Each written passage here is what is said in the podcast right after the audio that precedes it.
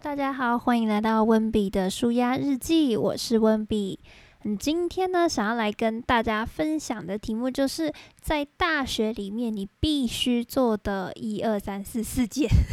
马上开始数，就四件而已。我不想，本来是想写个十件，但我觉得，嗯，不要为了写而写，因为我本来有一些写的项目，我觉得就自己讲的也都没什么说服力，我就听了就觉得在讲什么鬼，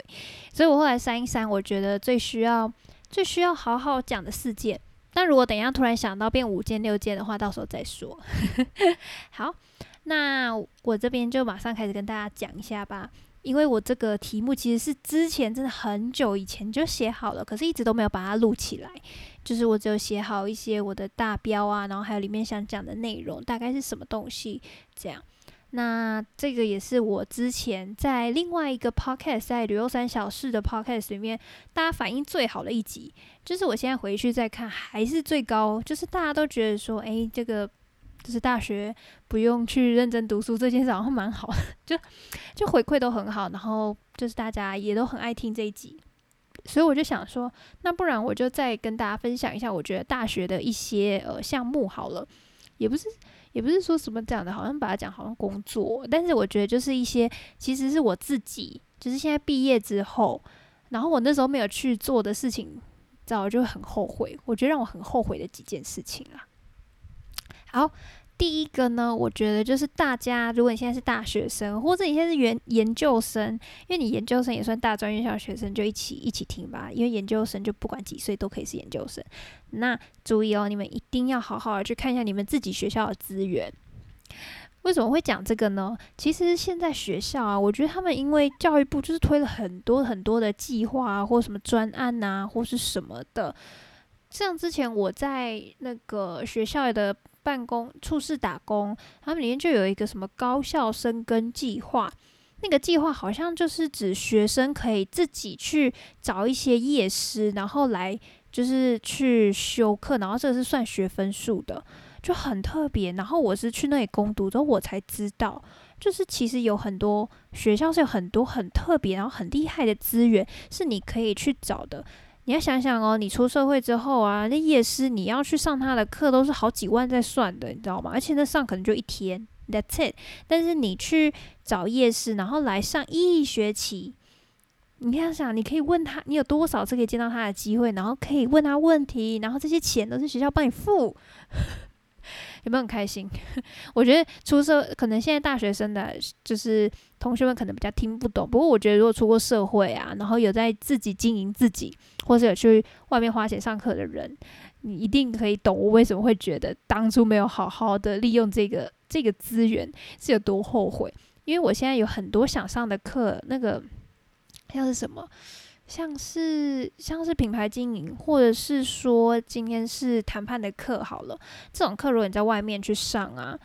跟你讲超级贵哦，大概两三万。就是如果真的是好的老师，就是我去看了一些我喜欢的老师，价格就呃好贵这样。然后，所以大家如果有任何就是还在学校学工，就是上课的学生们。不管你是大学生还是研究生，你都可以想一下，就是你们去查一下学校的资源到底有哪些，说不定有一些资源其实你意想不到，但是其实超级有用的。那如果你不知道资源要去怎么找的话，我是觉得说，呃，可以去可以去看一下，看有没有认识的老师，或是看一下学校官网的公文。这看公文就真比较累啦，因为公文都写的讨厌，就是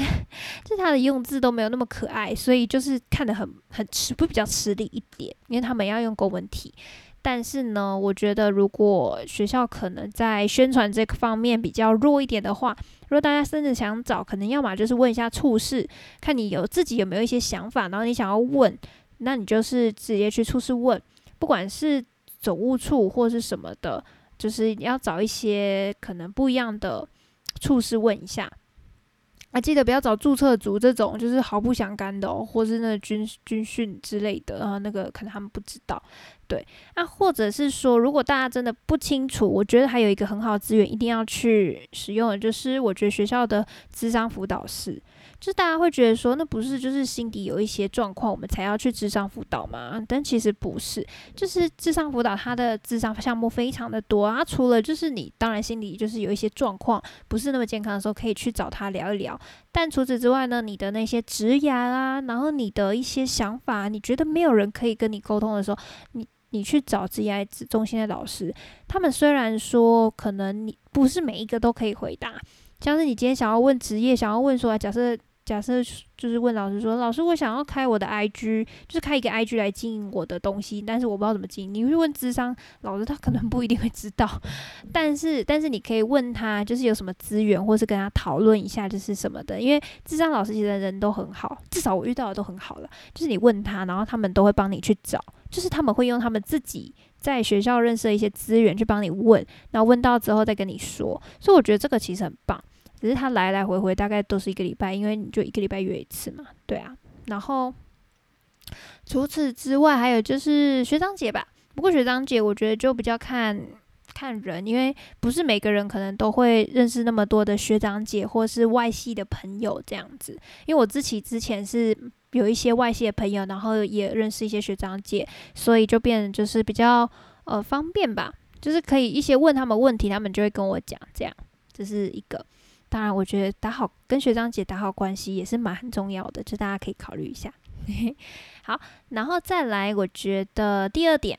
就是推荐大家一定要跨出舒适圈。那个跨出舒适圈，我觉得这个是一个老议题啦，就是大家可能都有讲过了，就是说哦，你要跨出勇敢的那一步，要去做一点不一样的尝试，什么之类的。但我说真的，还是真的要做一点。我觉得不一定说要做一个很大的改变，就是哦，我原本就是说玩，就是那种。去夜唱啊，一整晚，然后，然后早上再去上课。突然说我要养一个好习惯，假设我不知道这样算不算跨入舒适圈，突然想不到 之类的，或者是你去做一点，就是或者是你本来是一个比较保守，然后突然就一直参加派对，参加派对这种的，也不是。我觉得只要尝试一次，去体验一下，就是去体验。因为像我那个时候，就是呃，其实我不是很爱夜唱，或者是很爱去。跟人家 social 的人，就是我觉得很累，就很麻烦，懒惰。但是，但是，就是其实我还是会让自己去做一点不一样的事情。就是我会想说啊，如果是现在不做，那我什么时候会做？说不定我出社会就永远都不会做了。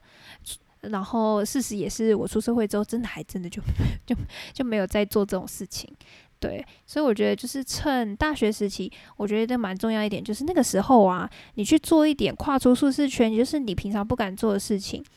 最大的好处就是那个时候犯错啊，不太会有人就是去呃对你有一些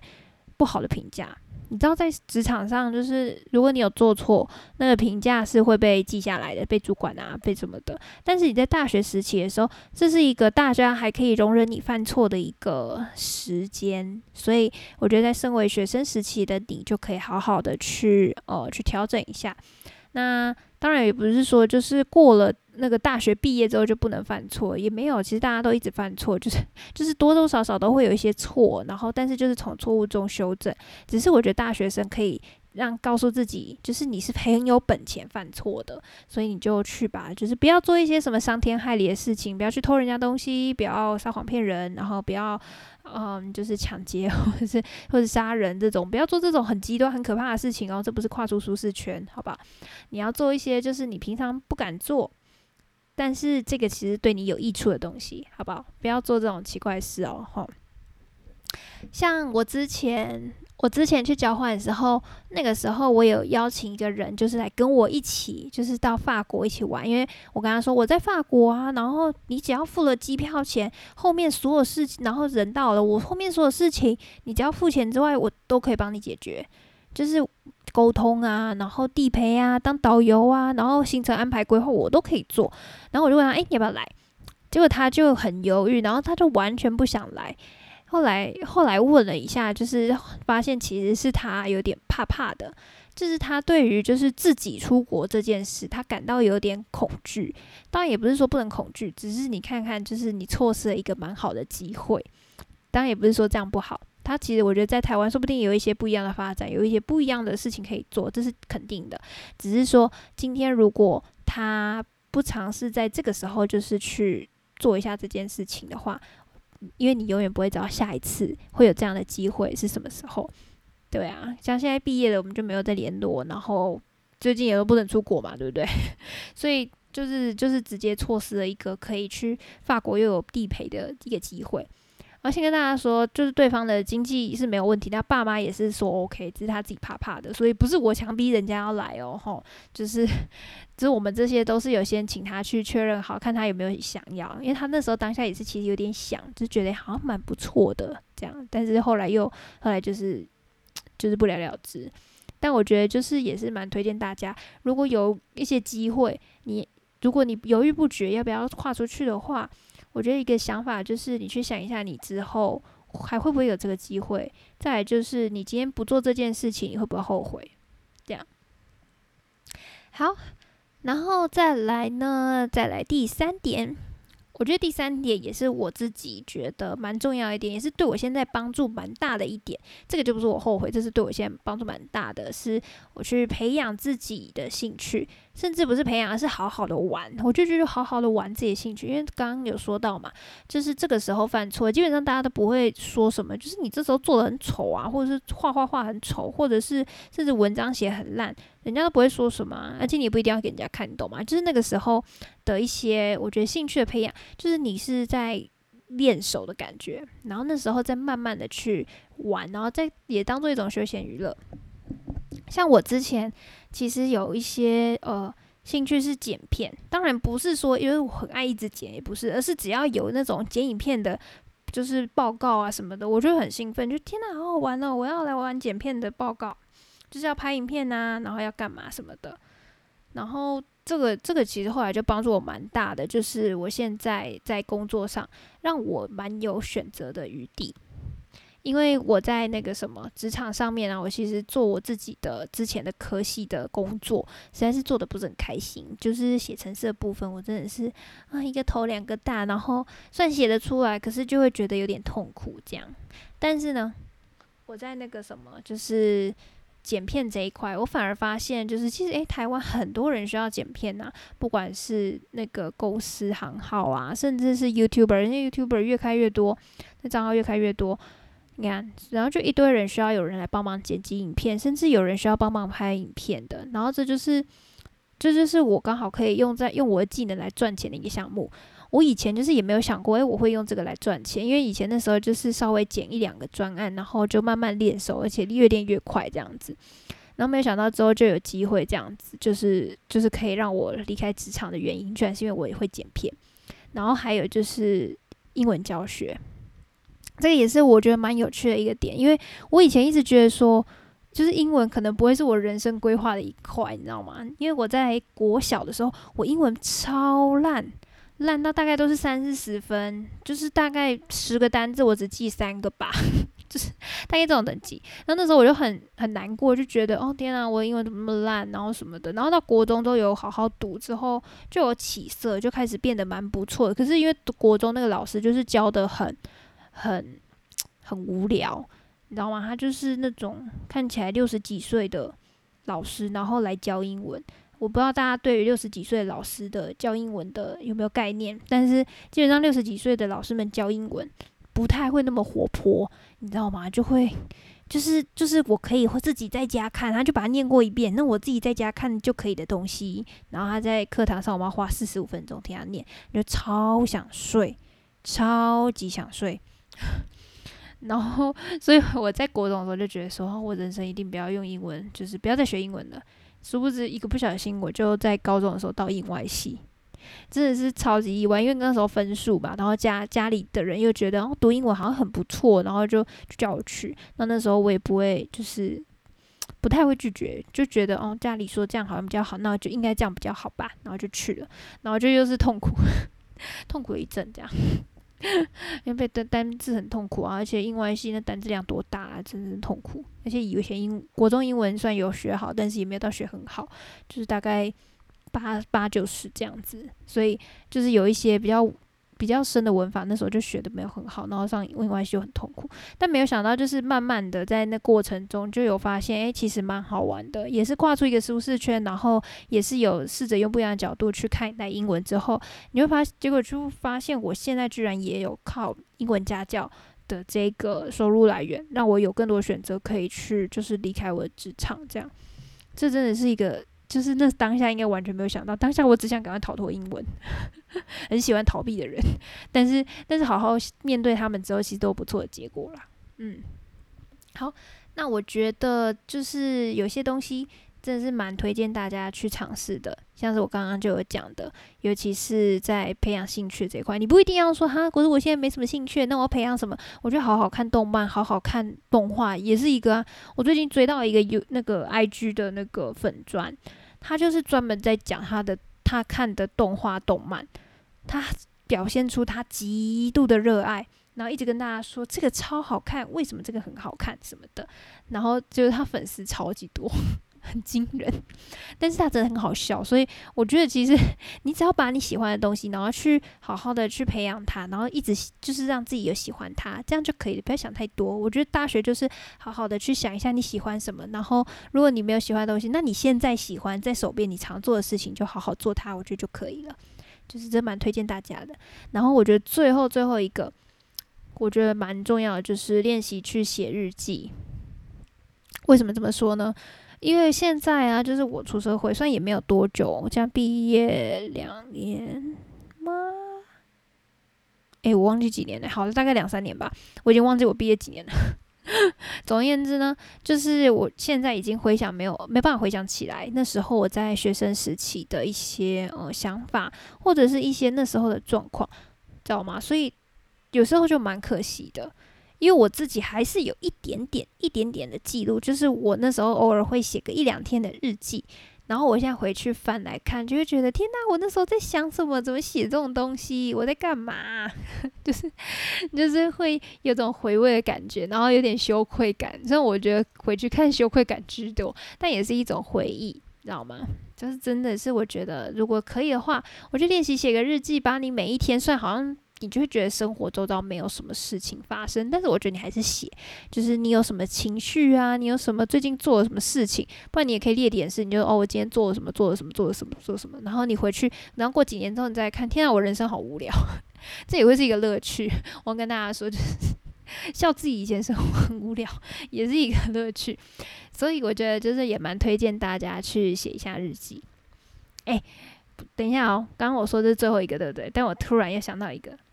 突然又增加了，我不知道讲了几点，一二三四，好吧，应该四五点吧，应该是第五点。好，这一点就是我刚刚想到了，我觉得可以去去去恋爱一下。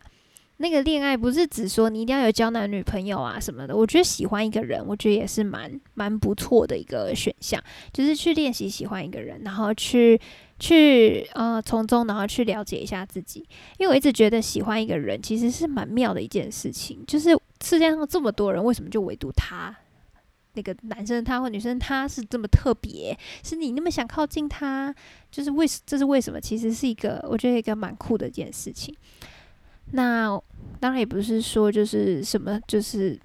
就是这是一定要做的事情，但我是觉得说，其实这个是蛮适合大家拿来自我探索一件事。因为我之前就是就是有跟人家交往嘛，然后交往之后分手了。那分手之后，我就花了蛮大一段时间去好好的了解一下我自己，就是为什么。第一个当然是先想为什么分手嘛，就是然后为什么分手了那个什么的，然后然后是因为我们不适合吗？还是因为什么这样？